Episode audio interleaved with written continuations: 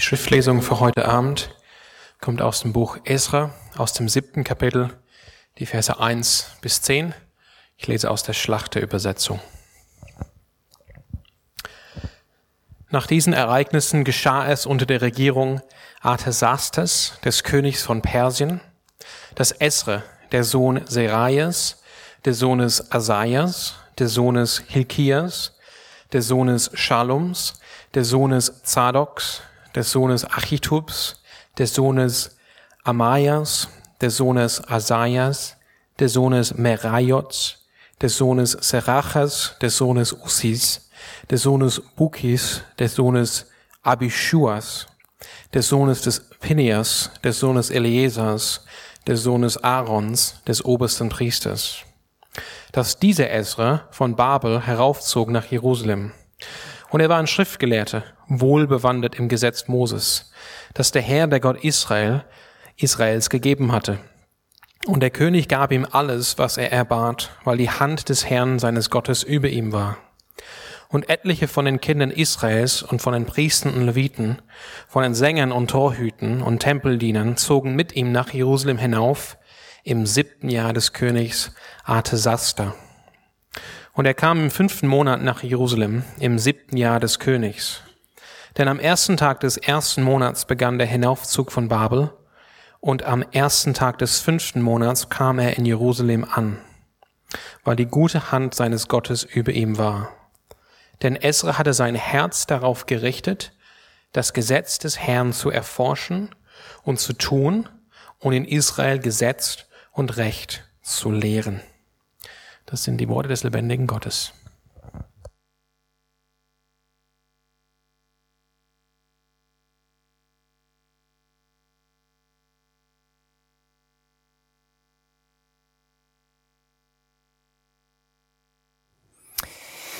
Ja, schönen guten Abend. Schön, dass ihr da seid am Mittwochabend zum Gottesdienst. Und Sam, danke für die nicht ganz einfache Schriftlesung. Der Name Buki, der ist einfach cool, oder? Buki. Cooler Name. Ja, wir sind, wie ihr gerade seht, wir sind eigentlich noch immer in einer Serie über die Schrift, Sola Scriptura, die Schrift allein.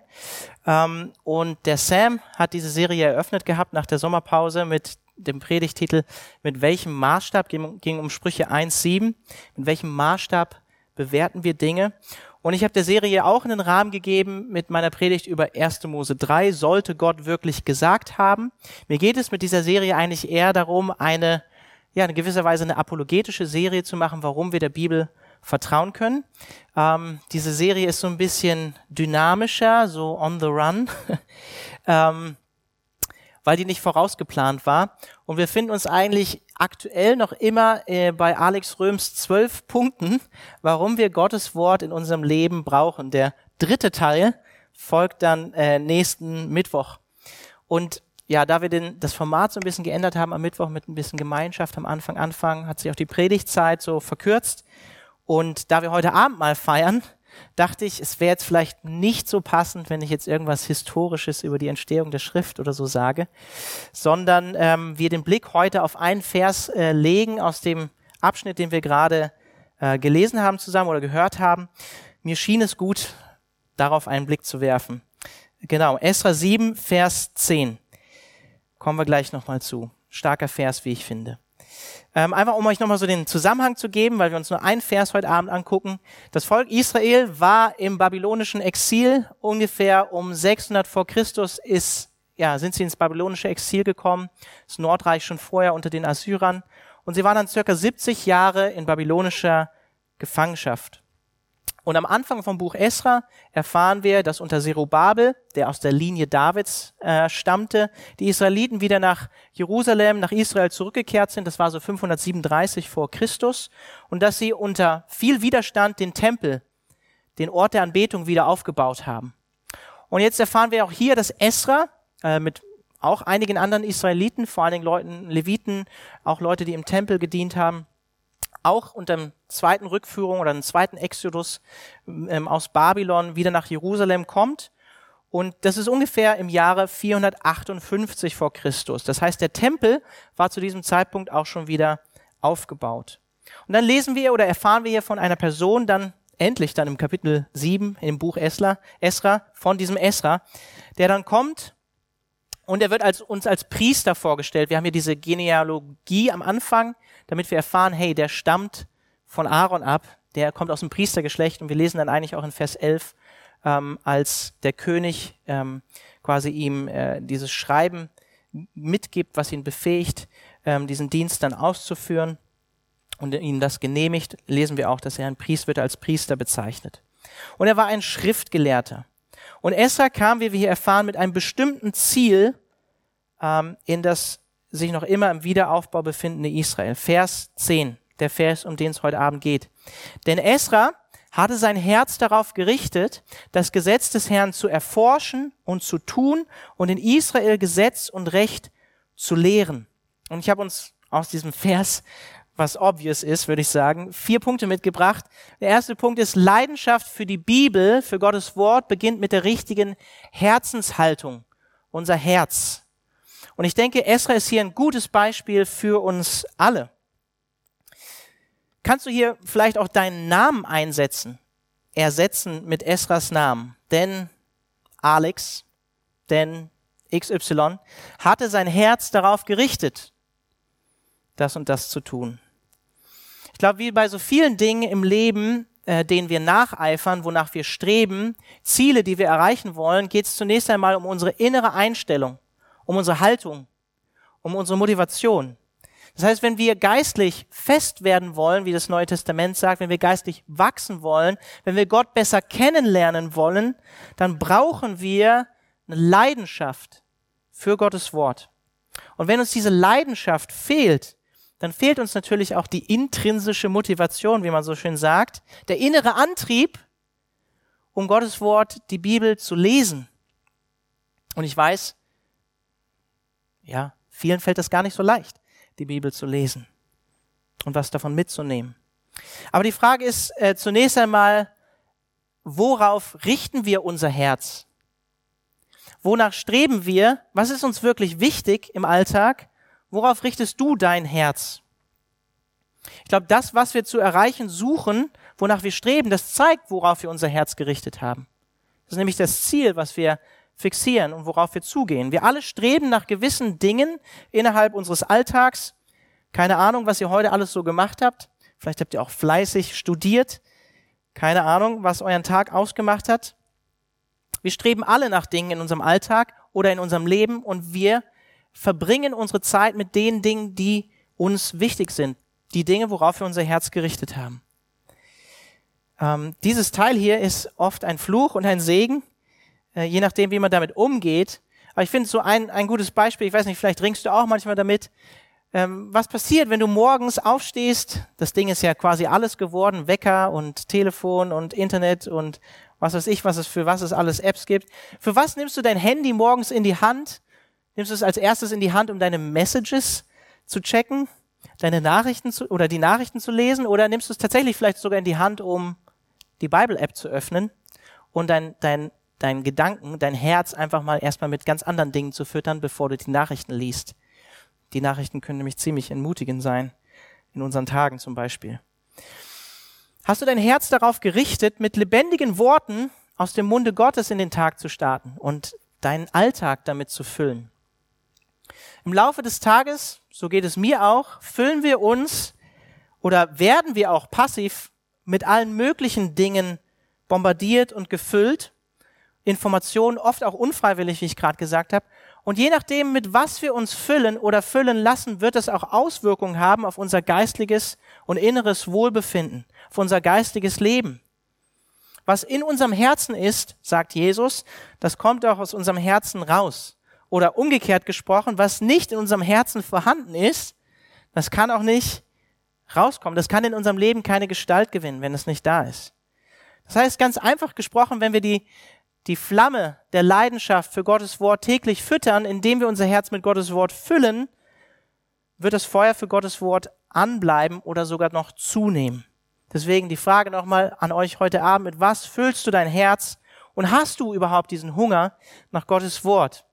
Und wenn der nicht vorhanden ist, dann bitte Gott doch darum, dass er das verändert in dir. In dem allen geht es nicht darum, dass wir nur unseren Verstand füllen mit Informationen, sondern es geht darum, dass Gott durch sein Wort unser Herz zubereiten kann und formen kann. Das hebräische Wort, was hier für das Herz richten benutzt wird, kun, das hebräische Wort kann auch mit vorbereiten übersetzt werden. Also er hat sein Herz darauf vorbereitet, das Wort Gottes zu erforschen.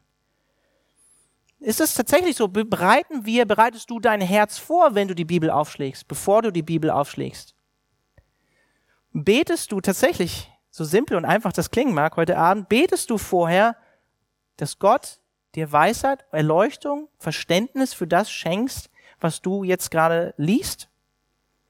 Und ich habe es schon gesagt, ich weiß, dass es vielen nicht leicht fällt, Gottes Wort zu lesen und davon zu profitieren. Letzten Mittwoch hatte ich gerade wieder mit jemandem ein Gespräch nach dem Gottesdienst darüber.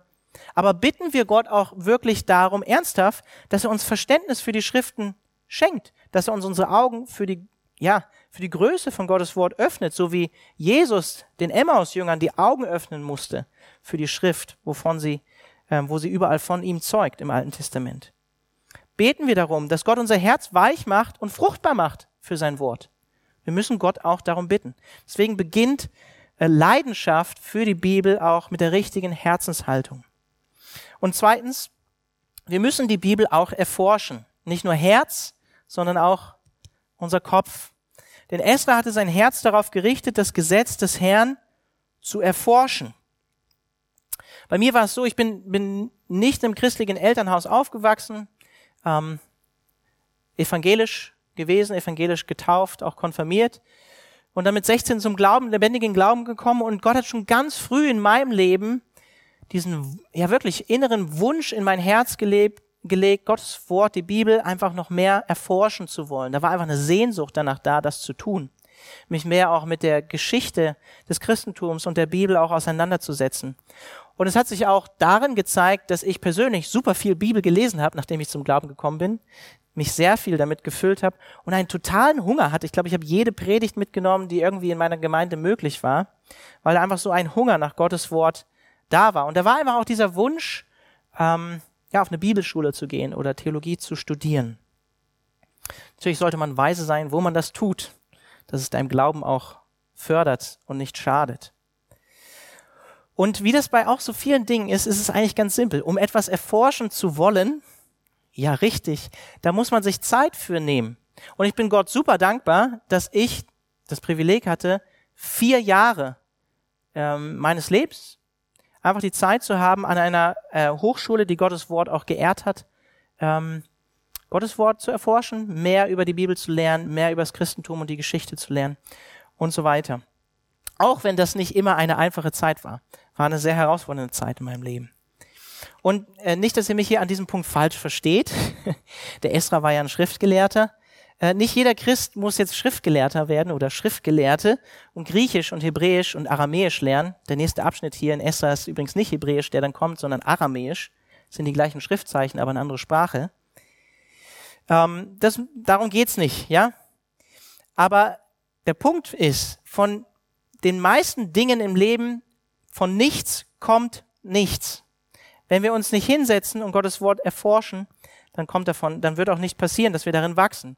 Die beste Herzenshaltung, unsere Motivation, unsere Einstellung, der beste Wunsch nützt uns nur wenig, wenn wir nicht in die Umsetzung kommen. Wir brauchen nicht nur einen Wollen, ein frommes Wollen oder eine Leidenschaft dafür, wir brauchen auch ein Vollbringen, was Gott uns schenken muss.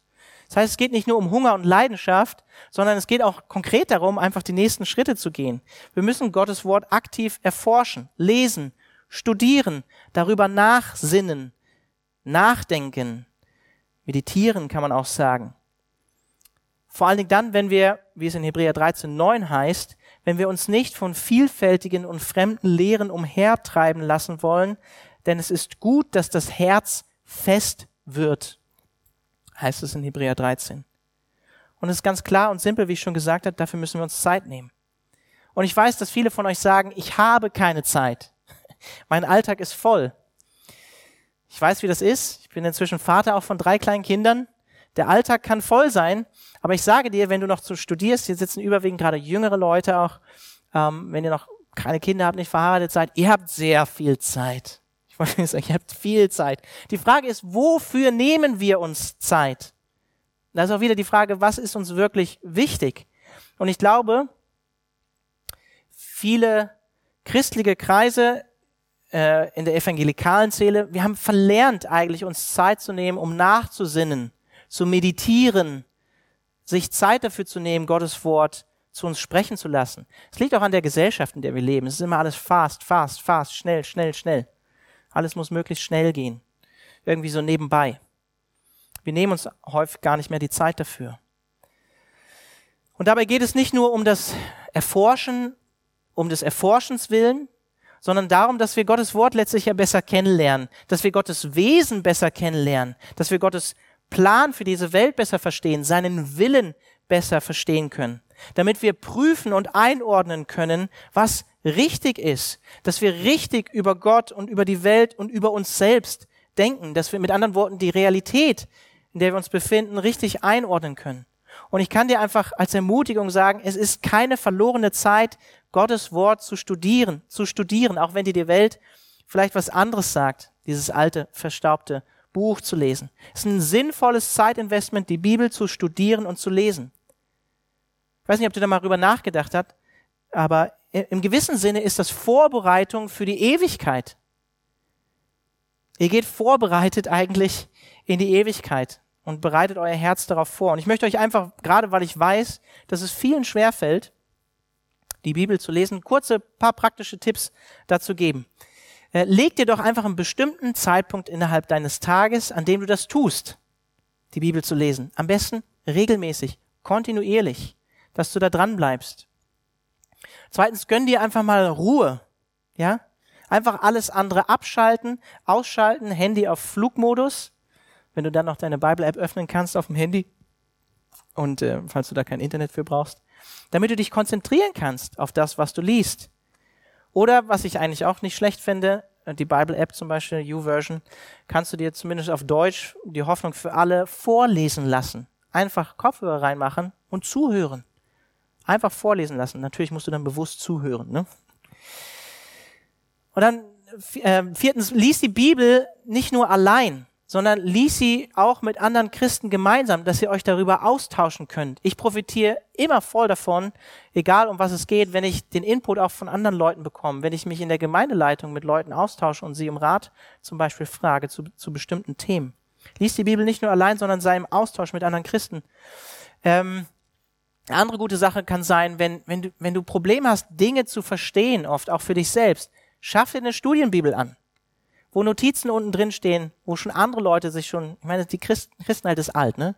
Schon über 2000 Jahre machen sich Menschen Gedanken über diese Texte. Eine Studienbibel kann eine echte Hilfe sein, um schwierige Stellen besser verstehen zu können. Dann komm regelmäßig in die Gemeinschaft des Gottesdienstes. Das muss ich euch nicht sagen, weil ihr seid hier. Ich weiß nicht, ob ihr regelmäßig kommt. Alle so. Aber kommt in die Gemeinschaft des Gottesdienstes, um aus der Verkündigung von Gottes Wort zu hören von Leuten, die Gott tatsächlich auch dazu berufen hat. Und ich glaube, ihr seid hier wirklich gesegnet in der Calvary Chapel Freiburg. Nicht, weil ich sage, hey, wir sind so eine coole Gemeinde oder so coole, coole Prediger. Aber ihr habt hier drei, die Möglichkeit, drei verschiedene Predigten pro Woche zu hören. Das ist ziemlich cool. Drei verschiedene Predigten pro Woche. Das ist ziemlich, ziemlich stark. Dann ein anderer Tipp wäre, lies mal mehrere Übersetzungen. Dafür brauchst du nicht mehrere Bibeln kaufen heute inzwischen, sondern du öffnest einfach bibleserver.com und kannst verschiedene Bibelübersetzungen auswählen und hast die alle nebeneinander und kannst Verse vergleichen und einfach lesen und Gottes Wort so studieren. Dann, anderer Tipp, lies die Bibel als Ganzes im Gesamtzusammenhang.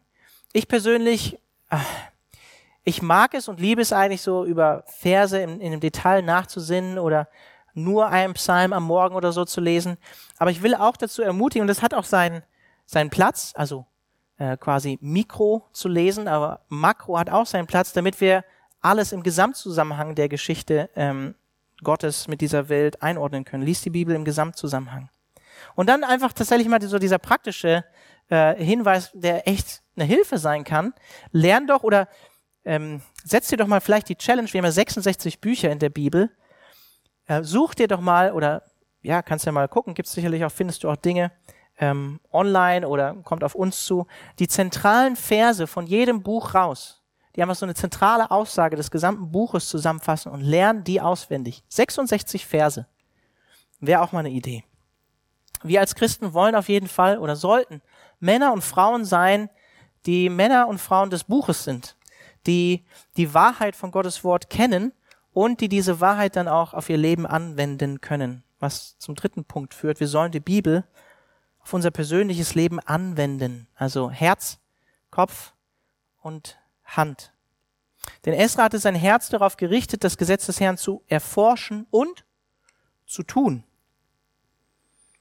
Ist eigentlich auch ein ganz logischer Zusammenhang. Ne? Indem ich Gottes Wort erforsche, gewinne ich, gewinne ich natürlich ein klareres Wissen darüber, was in meinem Leben als Christ im Alltag wichtig ist. Das, was richtig und das, was falsch ist. Mit anderen Worten, ich weiß, was ich tun soll oder eben nicht tun soll. Und auch da geht es nicht um eine bloße Anhäufung von Wissen, sondern darum, Gottes Wort durch die Kraft des Heiligen Geistes auf unser alltägliches Leben anzuwenden oder es anwenden zu lassen. Und hier wäre es echt mal ein Anfang, die Wahrheiten, die wir schon erkannt haben, die Gott uns schon hat erkennen lassen, auch zu leben. Und versteht mich hier nicht falsch, hier geht es nicht um Gesetzlichkeit oder so. Aber wenn wir mal anfangen würden, die Dinge, die wir schon begriffen haben, wirklich auch zu versuchen umzusetzen in unserem Leben, dann wäre das schon mal ein richtig starker Schritt nach vorne. Das sage ich auch mir selbst. Also Herz, Kopf und Hand gehört beides oder gehört alles drei im christlichen Leben zusammen. Und der Esra, der war ja ein Schriftgelehrter. Ein Schriftgelehrter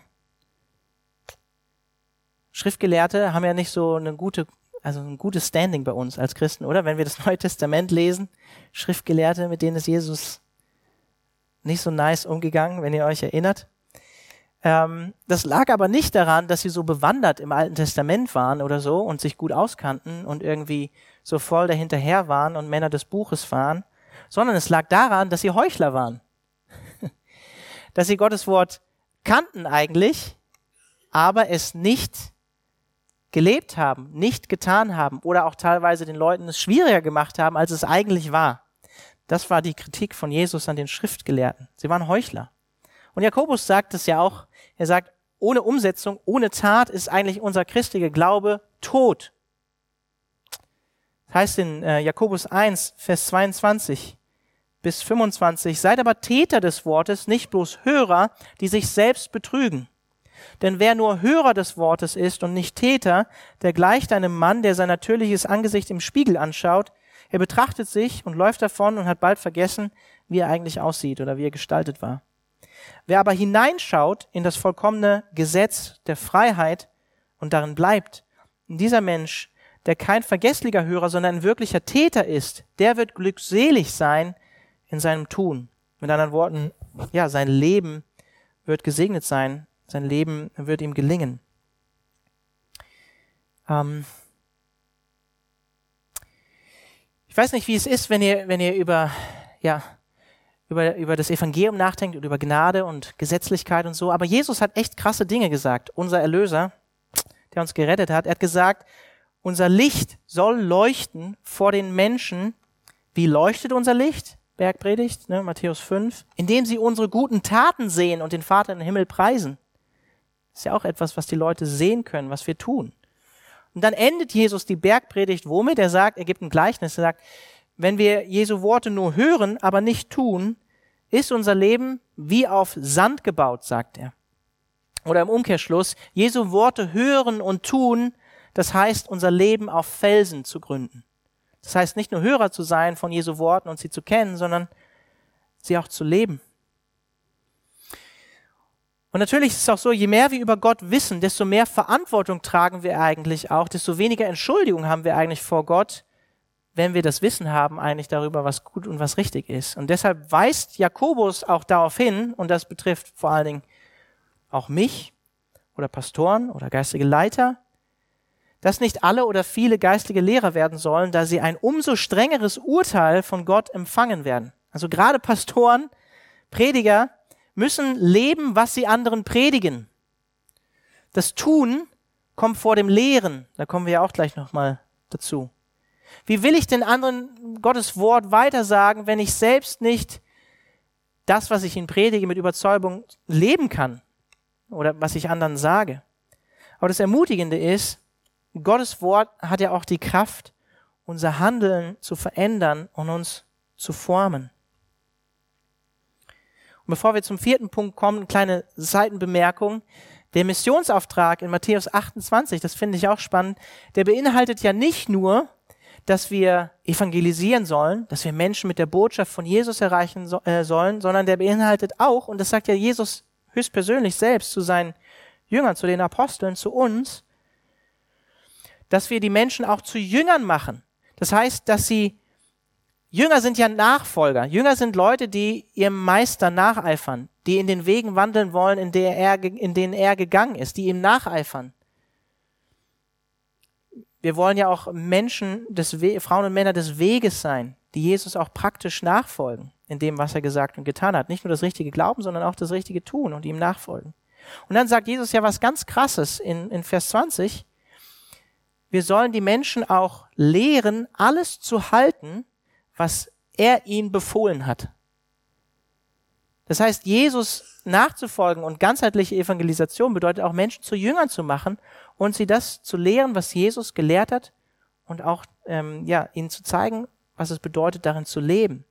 Alles zu halten, was Jesus ihnen befohlen hat. Vers 20 ist dann Matthäus 28. Was mich zum letzten Punkt führt für heute Abend, wir sollen die Botschaft der Bibel auch weitersagen. Denn Esra hatte sein Herz darauf gerichtet, das Gesetz des Herrn zu erforschen und zu tun und in Israel Gesetz und Recht zu lehren.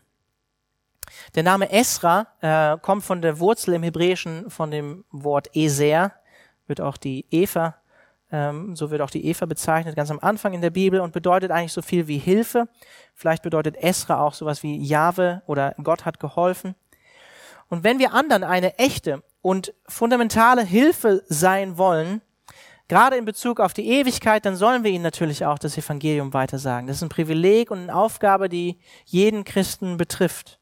Aber wir haben auch innerhalb der Gemeinde die Verantwortung, und der Sam hat diese Verse heute auch hier im Pre-Service-Meeting vorgelesen, wir haben auch innerhalb der Gemeinde die Verantwortung, einander Gottes Wort zu sagen, einander zu ermutigen mit Gottes Wort, nicht nur mit Psalmen und Lobpreisliedern, sondern auch uns gegenseitig aufzubauen mit Gottes Wort. Und darüber hinaus spricht Petrus vom, von einem allgemeinen Priestertum. In 1. Petrus 2, Vers 9 heißt es, ihr aber, ihr Christen, ihr seid ein auserwähltes Geschlecht, ein königliches Priestertum, ein heiliges Volk, ein Volk des Eigentums. Warum? Was ist die Aufgabe von diesem Priestertum? Damit ihr die Tugenden dessen verkündet, der euch aus der Finsternis berufen hat zu seinem wunderbaren Licht. Das heißt, wir dürfen Zeugnis von dem geben, von der wunderbaren Gnade, die wir in Jesus Christus selbst erfahren haben. Davon spricht Petrus hier. Und wir wachsen ähm, im Wissen über Gottes Wort nicht nur für uns selbst, sondern auch, um es anderen weiterzugeben und unseren Glauben auch vor der Welt angemessen zu verantworten, wie Petrus ein Kapitel später sagt. Und ich möchte es einfach mal auch klar sagen. In der Bibel, in 1 Timotheus 2 und Kapitel 3, hat Gott oder Paulus ganz klar gesagt, in der Gemeinde hat Gott die verbindliche, autoritative Lehre geistlich qualifizierten Männern anvertraut. Und ich weiß, wenn ich das hier in der Gemeinde sage, dass manche schon denken, hm, ist das wirklich so? Natürlich widerspricht das unserer Kultur. Und unsere Kultur kann gottgegebene Ordnung aus der Bibel kaum noch in vielen Bereichen akzeptieren. Und diese Verkündigung, die geschieht hauptsächlich auch in der Gemeinschaft des Gottesdienstes innerhalb der Predigt. Ist mir auch wichtig, das zu sagen. Justin der Märtyrer schreibt so um 150 nach Christus. An dem Tage, den man Sonntag nennt, findet eine Versammlung aller statt, die in den Städten oder auf dem Lande wohnen. Dabei werden die Denkwürdigkeiten der Apostel, die Evangelien, oder die Schriften der Propheten Altes Testament vorgelesen, solange es geht. Hat der Vorleser aufgehört, so gibt der Vorsteher, der Älteste, der Leiter, in einer Ansprache eine Ermahnung und Aufforderung zur Nachahmung all dieses Guten, was gerade vorgelesen wurde. Mit anderen Worten, eine Predigt, eine Verkündigung.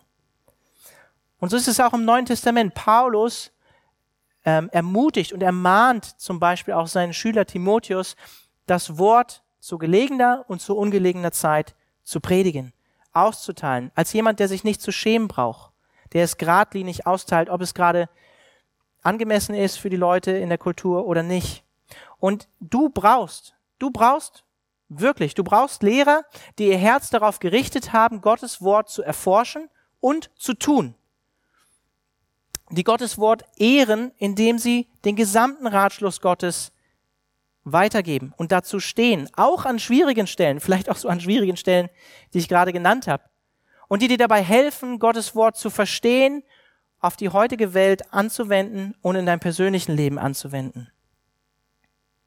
Und ich glaube, nach solchen Lehrern und nach solchen Pastoren, und das sage ich auch kritisch für uns, nach solchen Lehrern, nach solchen Pastoren solltest du Ausschau halten und dich ihnen und ihrer Lehre in einem guten Sinne, Unterordnung ist ja auch so eine Frage, in einem guten Sinne unterordnen. Warum? Weil diese Lehrer, weil diese Pastoren sich Gottes Wort unterordnen, weil das die höchste Autorität für sie ist, nicht sie selbst. Deswegen ist es gut, nach solchen Lehrern, Pastoren Ausschau zu halten, für dich und dein geistiges Leben. Und wenn ich das sage, sage ich auch ganz klar, wenn wir das auf uns beziehen, auch Pastoren, auch wir sind nicht unfehlbar. Deshalb ist auch alles an Gottes Wort zu prüfen. Aber das ist die Ordnung, die Gott primär eingesetzt hat, um seinen Leib, die Gemeinde, geistlich aufzubauen. Diese Ordnung hat Gott im Neuen Testament gegeben. Und natürlich widerspricht auch das unserer anti-autoritären Haltung unserer Gesellschaft. Und wenn wir ganz ehrlich sind, ich habe das sicherlich auch schon in meinem Leben gedacht, oft denken wir, wir bräuchten das nicht. Wir könnten unsere eigene Meinung bilden. Und auch hier versteht mich nicht falsch. Ich will nicht dazu entmutigen, selbstständig theologisch zu denken oder zu forschen. Das war ja mein zweiter Punkt. Wir sollen Gottes Wort erforschen. Aber die traurige Tatsache ist leider auch, und das sehe ich nach, ich bin erst sechs Jahre im Gemeindedienst, das sehe ich leider auch. Die traurige Tatsache ist leider, dass viele Christen es nicht alleine schaffen, richtige von falscher Lehre zu unterscheiden. Das habe ich in sechs Jahren auch schon festgestellt. Und es ist tatsächlich ein Segen, wenn Gott geistlich qualifizierte Leiter geschenkt hat, die dir dabei helfen. Es ist ein Segen von Gott. Und ich bin zutiefst davon überzeugt, dass es einen Unterschied auch macht, in einer Gruppe in der Gemeinde zusammenzukommen und gemeinsam aus der Bibel zu hören, im Unterschied oder im Vergleich zu eine Predigt alleine online zu hören. Wir sehen das auch am Anfang in der Offenbarung, wo Jesus präsent ist in den Gemeinden. Die sieben Sendschreiben. Ne? Jesus ist präsent in den Gemeinden, in der Versammlung der Gemeinde. Was sagt Jesus? Da, wo zwei oder drei sind, da bin ich am Start. Da bin ich mitten unter ihnen. Es ist was ganz anderes. Auch Gott gemeinsam in der Gemeinde zu preisen. Und natürlich, wenn ich das sage, widerspricht auch das unserer individualistischen Einstellung in unserer Kultur und Gesellschaft. Damit bin ich bei 30 Minuten für einen Vers und fast am Ende. Das heißt, einfach ähm, nochmal so als Zusammenfassung, die Heilige Schrift ist was ganzheitliches, betrifft unser ganzes Menschsein, unser Herz, unseren Kopf, unsere Hände, das, was wir tun und unseren Mund, das, was wir weitersagen, was wir verkündigen. Herz, Kopf, Hand und Mund. Das finde ich so stark und so einfach, so simpel an diesem Vers hier. Und wenn wir gleich gemeinsam das Abendmahl feiern zusammen, dürfen wir wissen, dass Jesus Christus derjenige war, der vollkommen dieses, dieses Amt des Esra als Priester und als Lehrer in sich vereint hat. Er hat sein Herz vollkommen darauf ausgerichtet, ähm, Gottes Wort zu leben. Und er hat als einziger, keiner von uns konnte das, Gottes Gebote und Weisungen auch wirklich vollends gelebt. Er hat das nicht nur gepredigt, sondern er hat es auch gelebt. Und Jesus war auch derjenige, der mit Autorität, wie es am Ende zum Beispiel von der Bergpredigt heißt, gepredigt hat wie kein anderer, weil er selbst der Autor und die Erfüllung dieser Worte war und ist. Amen. Ich würde noch gerne mit euch beten, dann darf der Sam gerne nach vorne kommen. Herr Jesus, ich möchte dich darum bitten, dass du uns ja neues, neuen Hunger und neue Freude danach schenkst, ähm, von deinem Wort zu zehren und uns mit deinem Wort zu ernähren. Ich möchte dich darum bitten, Herr, dass wir uns die Zeit nehmen, dein Wort zu erforschen und darin zu wachsen, darüber nachzusinnen, dass es eine Freude für uns ist und dass wir auch durch die Kraft von deinem Geist etwas davon mitnehmen können. Herr, und ich bete darum, dass wir nicht nur eine Leidenschaft dafür haben, dass wir nicht nur in deinem Wort forschen und uns Zeit dafür nehmen, sondern dass wir auch, ja, dein Wort in unserem Leben anwenden dürfen, dass wir dein Wort leben. Und ich möchte dich auch darum bitten, Herr, dass wir darin wachsen, mutig zu sein, dein Wort einander zu sagen, hier in der Gemeinde, so wie Esra das Volk Israel gelehrt hat, aber dass wir auch mutig sind, ähm, der Welt da draußen, die ja dich noch nicht kennt, dein Wort, dein Evangelium, aber auch dein Wort, dein Ratschluss weiterzugeben, gerade im Blick auf die Ewigkeit von Menschen, dass wir einen Hunger danach haben, auch dass Menschen zum lebendigen Glauben an dich kommen. Amen.